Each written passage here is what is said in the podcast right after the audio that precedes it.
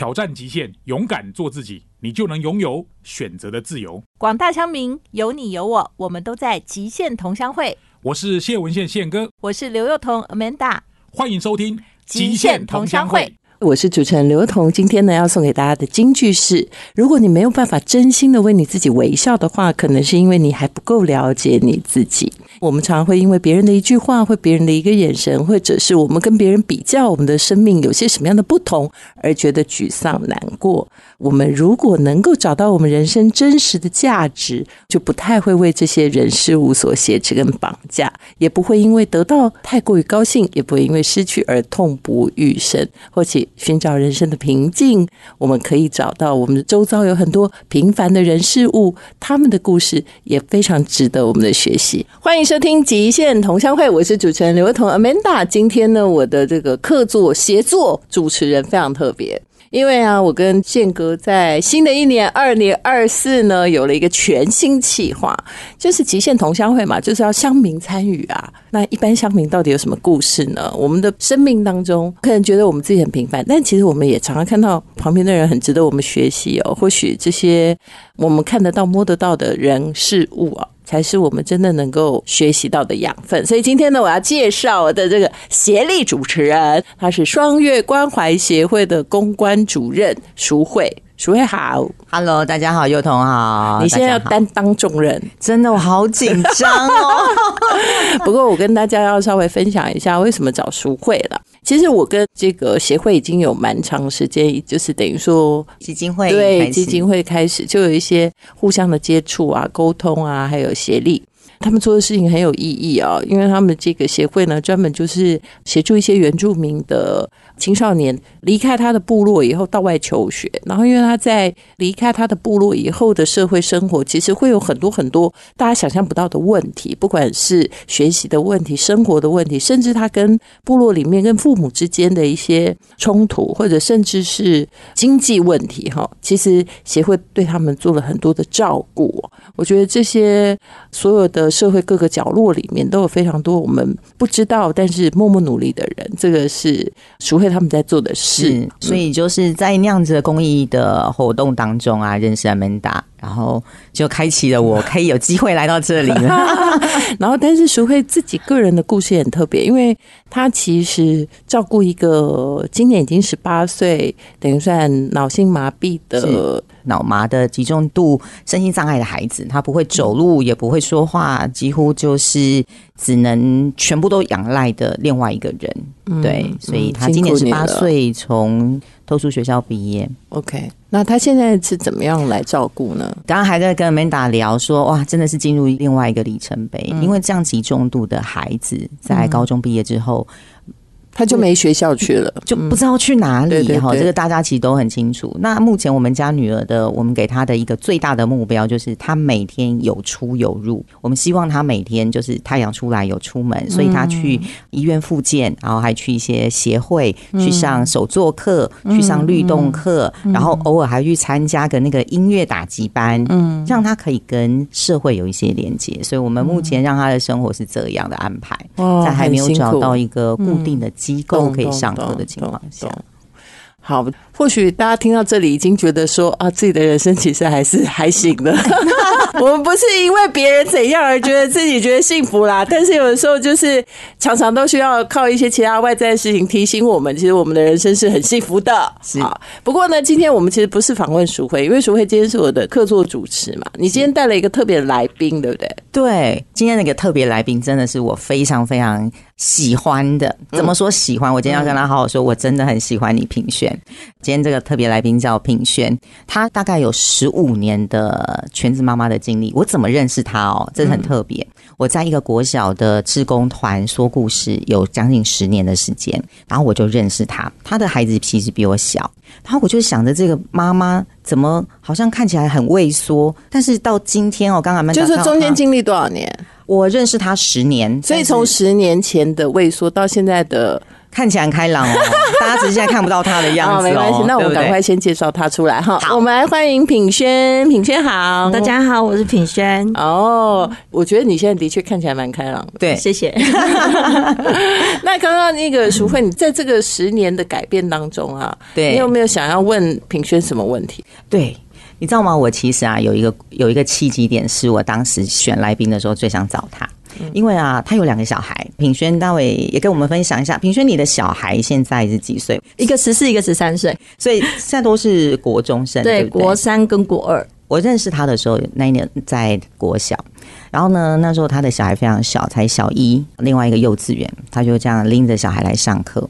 然后那时候我认识他的时候，我们在一个故事班里面，然后就邀请他做什么的时候，他都呃不行，我要顾小孩。但是有一次呢，我们要办一个公益活动，就他就第一个举手说他要参加，我说那你的小孩怎么办？嗯，就这样开始，他就开始，诶，他怎么跟以前不太一样？对，那你那时候什么契机？本来从只牵着小孩完全不参与，然后到了觉得举手可以做公益活动，你是发生好如意金丢，忽然间好如意金丢，说我被给他出去。哦，那个时候是麦当劳叔叔儿童之叔叔家，儿童之家，那时候孩子已经中年级了。所以是因为孩子大了，对我那个当下，我只是觉得我想做这件事，那还是后如意金流。对对对，你是全职妈妈，对不对？是但你在结婚之前其实是有工作的，是，上班的。对，有工作。那我相信现在听众啊，哈，最想要知道的事情就是说，现在女生结婚没有人要放弃工作的啦。对，现在我又看到大家都是平衡的，那你为什么当时要放弃工作？特别十五年前，哦，我会想要当全职妈妈，是因为我来自我的原生家庭，因为我是隔代教养，哦所以我的初心是，当我有孩子的时候，我一定要自己带。所以你觉得你没有被妈妈照顾过，所以你想要当妈妈、是这样吗？对，我只是想要好好的陪伴我的孩子。我记得我看你好像不是台北哦，人，我是高雄人。哦对，那你因为另一半他在台北工作，那请调呢其实是困难的。所以当我们有孩子的时候，我就想说，那我一定要上来台北嘛，因为我不想孩子在成长环境当中，妈妈是缺席的，那爸爸当然亦是如此啊。对，所以我就跟我老公商量说，那我上来台北。所以你算移居的哎。是，对我北漂的，北对不对？漂是哦，又是有工作到没有工作这样的情况。那这过程当中，你有没有什么觉得很不容易的地方，或者觉得我其实我蛮好奇，你没委屈吗？有，应该是说我想要当全职妈妈，那我以为我做得到，可是因为我一个人在台北，然后包含另一半时间并没有说可以朝九晚五的下班，所以育儿经验不足嘛，嗯，然后又加上身边没有任何资源，所以其实我很恐慌。哦，你没有生病哦，我没有生病，那是因为我觉得我还算坚强啊。我想要陪孩子，我觉得为母则强吧。你知道他有两个小孩，那你这样一个人，然后先生常忙，你都没有那种就是生病的时候，比如说你生病，你小孩怎么办？我们就一个生病，三个一起住院，半夜一个人哭，三个一起抱起来一起哭。那是在幼儿时期，我觉得是我最辛苦的夜晚，每一个晚上那除了育儿的困难啊，北漂有对你造成影响吗？有诶、我觉得当下其实我是孤单的，因为我没有任何资源，家人也不在身边，再加上气候。我觉得台北的气候是让我没有办法适应的，因为南部都是太阳啊，一年四季如春。对哦我没有办法那种阴雨绵绵的，我觉得阴雨绵绵那个状态，我就好想要回家哦。那幸好你没有搬去基隆，我住戏子很近的，有影响到，有影响到。是。对，哦，我可以感受得到哎，所以外面下雨，你心里也在下雨，心里下雨，外面也跟着你一起下雨。嗯，听起来蛮惨的哎。对。对，半夜哭，三个一起哭，真的，我我刚刚听到你讲，你生病一个人就要带三个人去住院这件事情，就想要我自己。其实我也有两个孩子，我生病的时候，我就是带着两个孩子一起去住院，就那种没有后援的感觉，我完全可以理解。但你还加上下雨，哇，我觉得这个落差实在太大了。我觉得这故事让我非常非常感动。欢迎回到极限同乡会。我们的极限同乡会呢，在每个星期五晚上的七点到八点，在 FM 九六点七环宇广播电台陪伴你这一个小时。同乡会，同乡会，我们在今年二零二四年，我们终于达成我们的目的，请乡民参与。哈哈，所以今天呢，我请到的是双月关怀协会公关主任苏慧，那他自己呢是有一个。重度脑性麻痹的小孩，今年已经十八岁了，所以他其实在他人生当中也经历，其实他个人的故事就很精彩，就是是怎么样面对这些困难，然后把小孩拉拔到十八岁，然后现在其实他经历了另外一个挑战，就是到了十八岁以后，可能就没有像是特殊学校可以继续上学，所以他现在开始必须要把他的孩子在不同的机构当中或不同的训练啊、学习啊、不同的场所中每天这样子。搬移，其实我觉得更感动的事情是我找他来做这个我们的乡民客座，但是他介绍的这位今天我们访问的对象呢，其实是一个非常平凡的女性，在你的眼里可能很平凡，在我的眼里我觉得很不平凡，因为我觉得怎么样能够北漂，怎么样能够从他刚刚的分享知道说，他毅然决然的，就是从来没有犹豫的，就觉得要选择做全职母亲。我觉得前面这一段真的让我们很感动。一个人生病，就是三个人都去住院。我当时看到他说就是这样盯着两个小孩，到今天阿米达看到他是笑笑的，我就也很好奇哦，想问品轩，你当时怎么愿意抓紧孩子的手，然后到今天你可以慢慢放开，然后做一点不一样的事情？你是什么机会让你有这个转变？嗯，对，学龄前孩子，我觉得我就是紧抓的不放。嗯哼，那他们要上学了，我觉得他们毕竟是个个体，他们去上学的这段时间，我好像我有时间，嗯哼，我好像可以做新的选择，新的学习。嗯哼，对，所以我就加入学校职工，当职工妈妈。所以你是时间太多，是不是？不是啦，啊，你知道，其实我觉得基本上还是没有离开。啊，因为他是加入学校做志工，所以他还是就近监管的概念。对对，哎，所以你是不是就是为了想要去看小孩？所以我跟你讲，其实，在这一段上面，我还是没有认同你有放下的概念。对，嗯，对不对？只是说在家里没有办法一直看到，决定到学校去看。所以我跟你讲，是这是不是讲到大家听众的心声呢？很多人跑去做志工，就是说，哦，奇怪，小孩上学那怎么办？哦，去学校看他。对，而且还要进自己孩子的班说故事，哦，就是真的也是期待，就是无时无刻看着孩子。但是你知道，进学校讲故事不是你只是监看啊。其实我知道你们这个团队啊，其实还有一些要求，要去上课。对，没有他的目的都是监看的，所以你愿意吗？对对是，但是我要问你哦，这个执着有没有让你有是什么样子？觉得现在反省上不好的地方？其实也还好哎，真的哦。对，所以其实你就是乐在做全职妈妈的过程。对，那这样子，你跟我们讲一下三个做全职妈妈的好处。我很懂孩子。很懂孩子，我很懂孩子，我知道他的眼神、他的情绪，他从校门口走出来那个样子，他今天快不快乐？OK，第二个，我觉得我没有遗憾。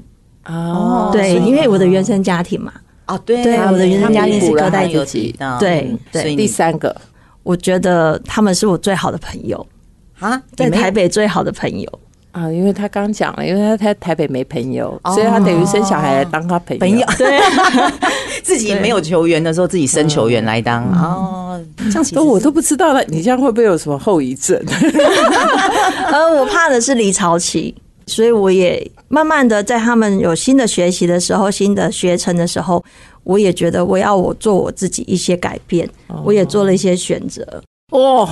感觉在你的生命当中，亲子关系是如此的美好呀，是吗？并没有哎，我刚刚其实就在想，哇，你这样子又想当全职妈妈，跟孩子又那么认识孩子，有三个带，但你小孩现在你刚刚讲说是国中，你们都没有冲突吗？有有冲突，什么冲突？其实是在七年级的时候，其实小孩子小学。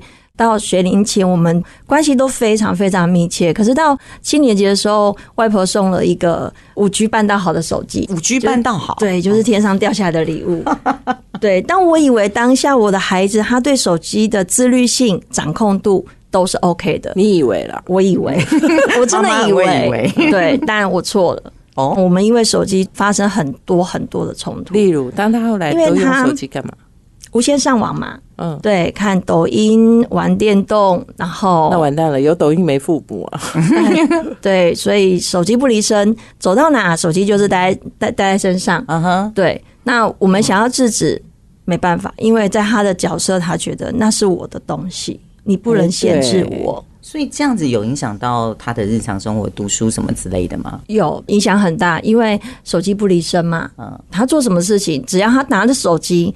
妈妈就会看不顺眼，妈妈看不顺眼，我就会看不顺眼。冲突来了，冲突对来了，好精彩，好精彩！刚刚什么三项什么全职妈妈的优势，你知道，对我们这种职业妇女，听到人家这种就是眼红嫉妒的概念，非得挖出一些什么，你有什么冲突，让我们觉得说我们也是要平衡一下。哦结果呢？结果呢哦，？我们就是冲撞啊，因为我不要让他使用手机，嗯，我好好说，好言相劝，他不听，啊，软的不行就来硬的啊，怎么样？我就抢手机啊，我就你跟他不让他使用，真的假的？，对，我就不让他使用，因为我真的觉得我已经好言相劝，我已经一而再再而三告诉你不要这样子用，不要一整天手机不离身了，但他还是沉迷在山他的反应，是什么？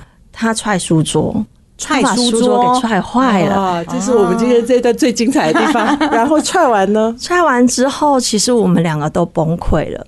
但我觉得最后最后，我很感谢有哭有闹什么？有有闹，我觉得他失控了，因为他不能打妈妈嘛。哦，对我们冲突，他只能弄这个东西，弄他的东西来发泄。那你那时候很害怕吗？我很害怕，而且我觉得我的儿子不是我的儿子，嗯，我觉得这已经不是我一手拉一手大的大的孩子。而且你想想看，我们刚刚是问他直接可以讲出三个优势的，他不是说他很懂他小孩吗对对对对对，我以为我还以为你懂，我以为我懂，马上我跟你讲，时间不到十分钟，马上打脸自己。所有的职业妇女现在不要难过，好不全好职？妈妈也是会遇到这种问题。然后呢？后来在那个当下，其实我们发生这么大的冲突之后，我觉得他愿意再冷静下来，我们再慢慢的好好的沟通他。冷静有契机吗？还是没有？他冷静没有契机，我觉得那只是那个当下他失控了，他用他发泄的方式。那我们在那个当下，其实我们停了很久很长的一段时间。是你也忽然觉得很害怕，所以不敢对继续下去。对对，我们就是时间好像就静止在那个刹那间。我觉得长达大概有先讲话？我先那你讲什么？你我说你还好吗？哦，果然有回复一下那个全职妈妈很了解小孩的稳定度啊。你想一想，一般人会讲什么？哦，我一定就是你干什么？像我一定就说你踹什么，对不对？我一定跟他杠上他摔书桌，我应该就会去摔菜刀。哇，摔菜刀是我跟你讲，一般还有另外一种父母更常见的，什么？把小孩轰出哎，去。对，反正都国中对，然后就是跟你讲说什么，你今天如果不怎么样，你就不要给我回家，回对，我就赶紧出去，对，经济制裁他。是对，但是是这样啊。所以我告诉你，他还是给我们做了一个示范。他的第一句在对峙之后，他问的是你还好吗？嗯，对那，你还好吗？嗯，好感人的一句哦，你还好吗？我觉得那小孩那时候听到你讲你还好吗，他的反应是什么？我觉得他有崩溃了，他就大哭了。哦，对他大哭。那其实我在问你还好吗的同时，其实我也在问我我好吗？这个环节我好吗？那我觉得在那个当下，我们做了沟通，我觉得他也愿意静下来，我们好好的修复。我要听听他心里面的声音。等他崩溃完，他说了，那其实现在手机还是在他手上。但我没有限制他，我也没有跟他讲说我们日后要怎么做，只是在那个当下，我们那个冲突，我们愿意静下来，倾听彼此的声音。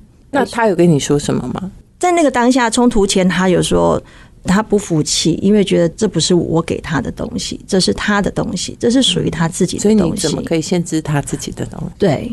那你有跟他说一些你觉得为什么你会看他不顺眼吗？有，我有跟他说，我说你该做的事情，即便你有做，可是你变成当一个差不多先生，啊，就是你就是我随便弄，反正我就是怎么样，我眼睛还是不能离开手机。啊，那因为这样子的生活习惯对我来讲，我很没办法接受，嗯，所以我们就会从冲突到现在两年后，他从冲突我们碰撞到修复，到现在我们可以就是各自安好，他拿他的手机，他一样在使用，我刚刚自己想问，是不是就从此不能了，对不对？我也知道，其实你刚刚心中的疑惑，也是现在所有听众的疑惑，就是说那是怎样样吵完了，他现在没有在拿手机了吗？就还发现是说，其实那个过程是多余的。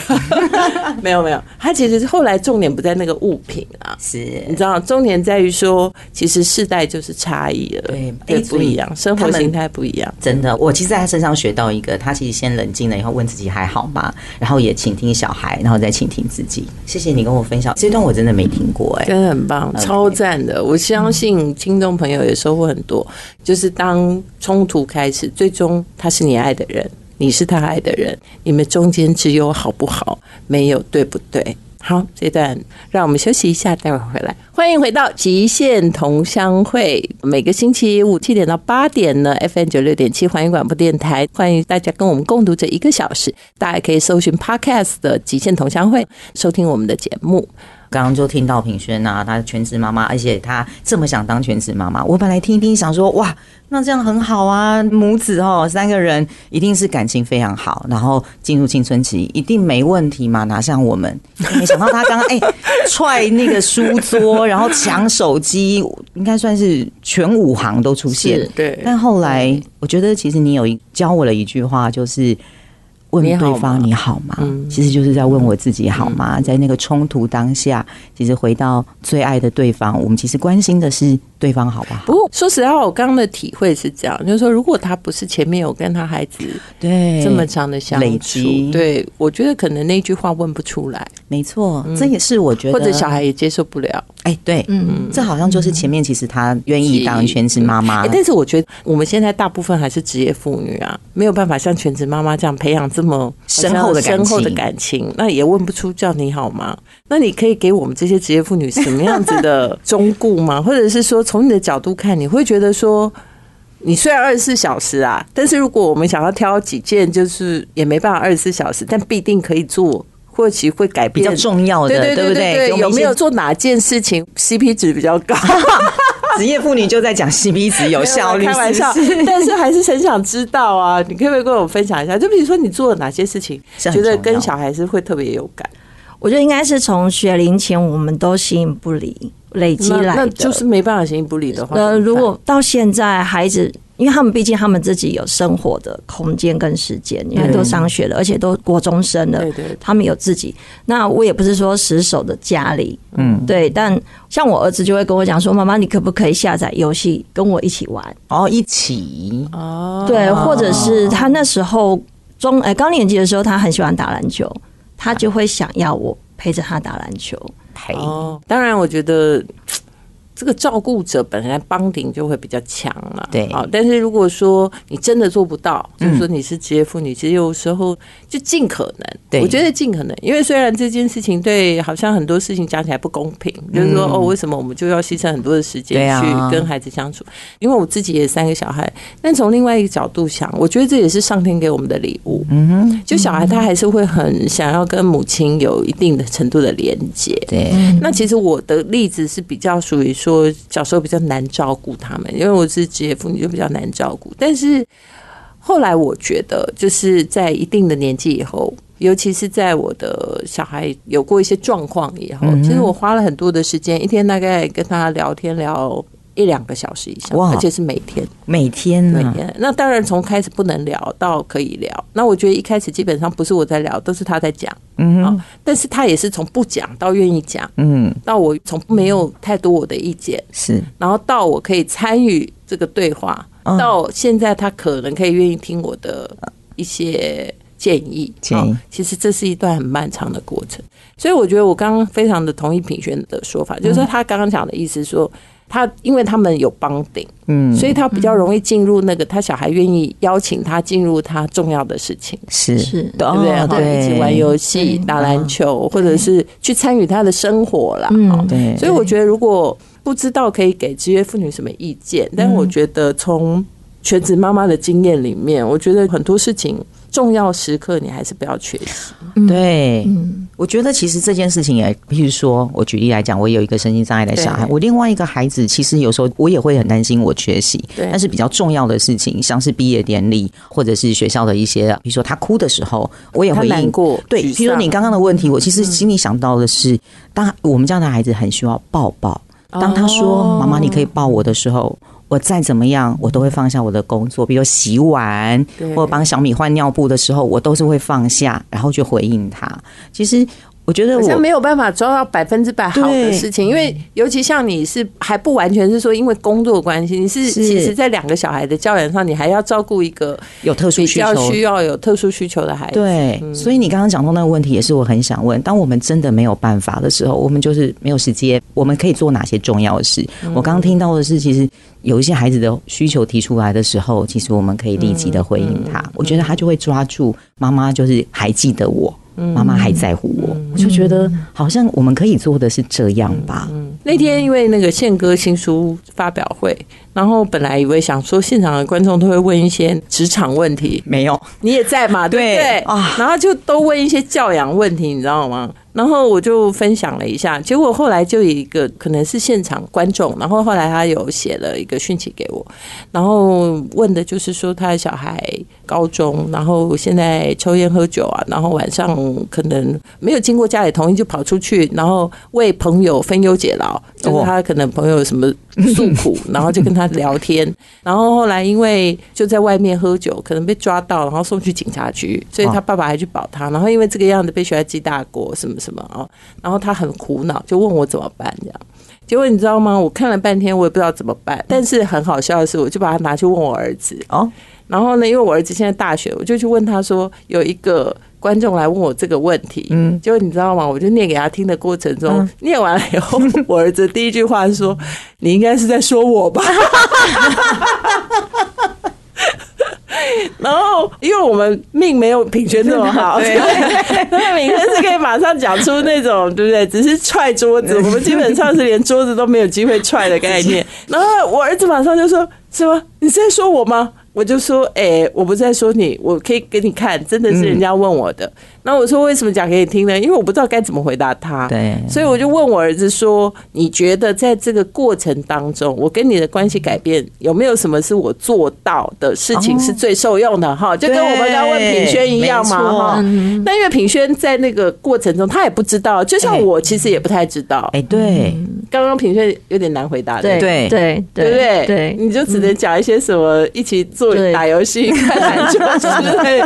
其实坦白讲，我也不晓得。哦，所以我就想说，我去问当事人。对啊，对，问他说：“你妈到底做了什么事情，让你愿意重新跟你妈 reconnect？那 两小时哎，对，怎样可以重新连接？这样，结果后来我儿子就讲了一句话，他说：‘其实每个人人生可能最终都是要自己决定。’他现在就是在一个迷惘的状态。”所以他觉得可能父母做什么，不见得真的很有什么用处。嗯，他说，或许该醒的时候他会醒。那我说不行，爸妈总是觉得，而且我不可能是什么都没做，你今天可以跟我讲嘛，对不对对？啊，结果你知道我儿子讲了一句话，所以为什么今天我跟觉得品轩刚刚前面讲的我超有感的，我儿子就讲了一句话，他说你就建议他说他多爱他一点。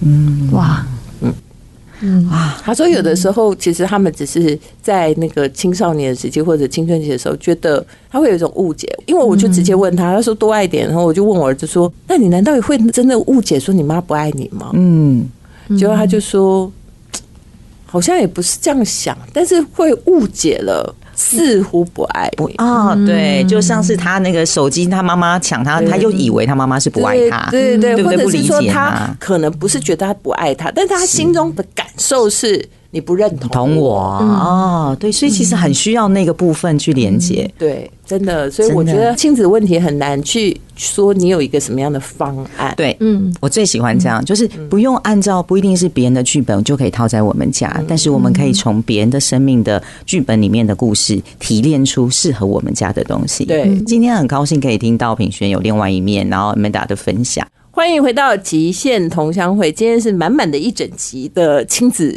关系呀、收到好，收到满，收到溢出来，但是好像似乎也没有什么很好的解放啊。原来亲子问题永远就是一个大家头痛，但是对又无法避免的事。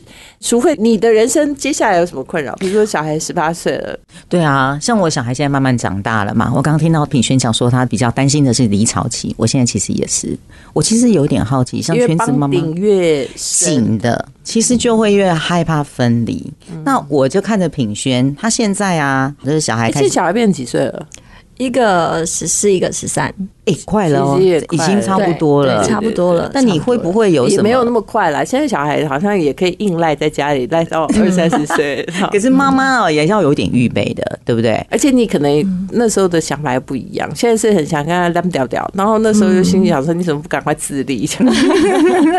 哎，那我很好奇，哎，像你小孩开始慢慢要大啦，你会特别想要做些什么事啊？你自己当时为了孩子啊，投入全职。那现在有没有什么转变？哦，我现在应该是说，小孩子小学的时候，我参与了，就是加入学校职工嘛。嗯，那同时我有在兼职，就是当学校代课老师。哦，对，我觉得这是我另外有去考证照吗？我没有，但我就是算是第三招聘，大学毕业，哦对对对对。那同时我也让孩子看见，哎，我有努力在做我想做的事。你想以身做的事作则啊？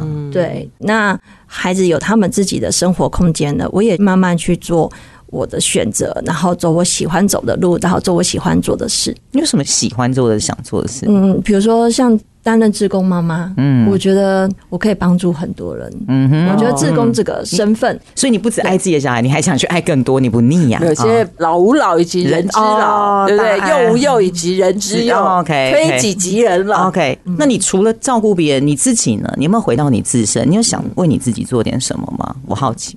我想孩子再稳定一点，嗯哼，应该是说他们有他们自己的生活空间的时候，我想再进修，再进修我，想读硕士班。哦，真的啊硕士班我想再回去当学生。相关吗？对，一方面我也觉得想要教小孩教出兴趣，还要去念个硕士班。对，我觉得好像是欸一方面也是想要累积自己的能量这样子，然后一方面也要让孩子知道说，其实这件事情是妈妈想做的，嗯，只是在我的人生当中，我现在重心是孩子，嗯，但如果你们长大了，我没有放弃我的梦想，嗯，对我有想要再继续做我自己想做的事，而且学习永远不嫌晚，哇，真的是以身作则，学习永远不嫌晚。不知道为什么，我觉得在品轩身上啊，或许我们有千千万万个品轩，对。对，在我们的社会的各种角落，但是就是因为我们有这些千千万万个品轩，所以我们其实会在很多呃我们的周遭看到很多有趣的故事、是。温暖的故事、很好的故事，然后呢，也从很多小孩的成长历程上，先看到他们妈妈付出的努力跟辛苦。我觉得，因为以前我们大部分的受访对象啊，都是做了什么事的是职业妇女。啊，对，但是呢，今天我觉得在淑慧把这个特别的一个人带到我们的面前，他其实也是一个我们平常在生活周遭就会碰到的一个人，但你从来没有细细的去听过他们的历程，也不知道原来这样的历程里头也是会有全武行的，也是会踹的，也会也是会踹的哈。但是他其实也对这里头有非常多的学习，甚至于也因为这个样子，有可能还可以照顾到其他别人的孩子。对，最后我觉得这件事情真的是平凡中见伟大。我们在今天的节目里是完全完全的印证了。那平雀，我问你哦，就是说，如果今天跟你讲说，你可以给我们天下的父母亲。对教养小孩的一个建议的话，最重要，你会觉得有什么事情是你觉得他们也非做不可的，然后永远到最后还是在还是追问心 呃，如果以母亲的角度来讲，我曾经听过一个朋友说，母亲是一个加了太阳。嗯，对，应该说我的原生家庭，我有一个温暖的太阳，我有一个烈日的太阳，就是我什么都为你好，我这些哦所有事情我都是为你好，但我觉得那个爱是很有压力的。嗯，就是你要做太阳，但是要做温暖的太阳，不能做要烈烈日的太阳，，对，那我期待我自己是一个调节温度的太阳。调节啊，请问一下，如何调节？对，也就是说，我就大家还有挂一个那个温度计调节器，温度计就是说只能到四十度哦，超过不行哦。嗯，应该是说从全职妈妈到现在这十四年，每一步的累积都是养分。嗯我看见我平凡中的不平凡的自己。哇，那我这个这也是我觉得，哎、有时候这个调节温度是孩子需要你的时候，我是可以给他温暖的。那不需要你的时候，再关小一点，哎、我可以，对，就是不需要我的时候，我觉得我要适时的学习放手。哦，原来是他讲调节是这个意思，懂了。那我觉得应该从太阳变 heater，对，不开就收起来，对 要开拿出来，这样。哦，原来是这样，哇，好感人哦。今天的金句就是：母亲是家里的太阳，但是你可以选择做温暖的太阳。还是烧伤人的太阳？好啊，好，没关系，我们叫小孩都擦防晒就好。好了，今天跟品轩聊天很开心，也谢谢我们今天的客座主持淑慧为我们带来这么精彩的一个人物跟故事。我们下周见，拜拜拜，欢迎收听现场观点。今天呢，跟全职妈妈的分享，不晓得你喜不喜欢，但是我个人非常非常的动容，因为她的一句话：“你好吗？”事实上，有时候我们彼此之间、跟孩子之间、跟亲朋好友之间、跟我们所爱的人之间，我们其实都很想要争对错。但是有的时候，我们真心的想法是想要问对方：“你好吗？”不要忘了，待会就去问你爱的人：“你好吗？”希望你会喜欢今天的节目内容。我们下次见。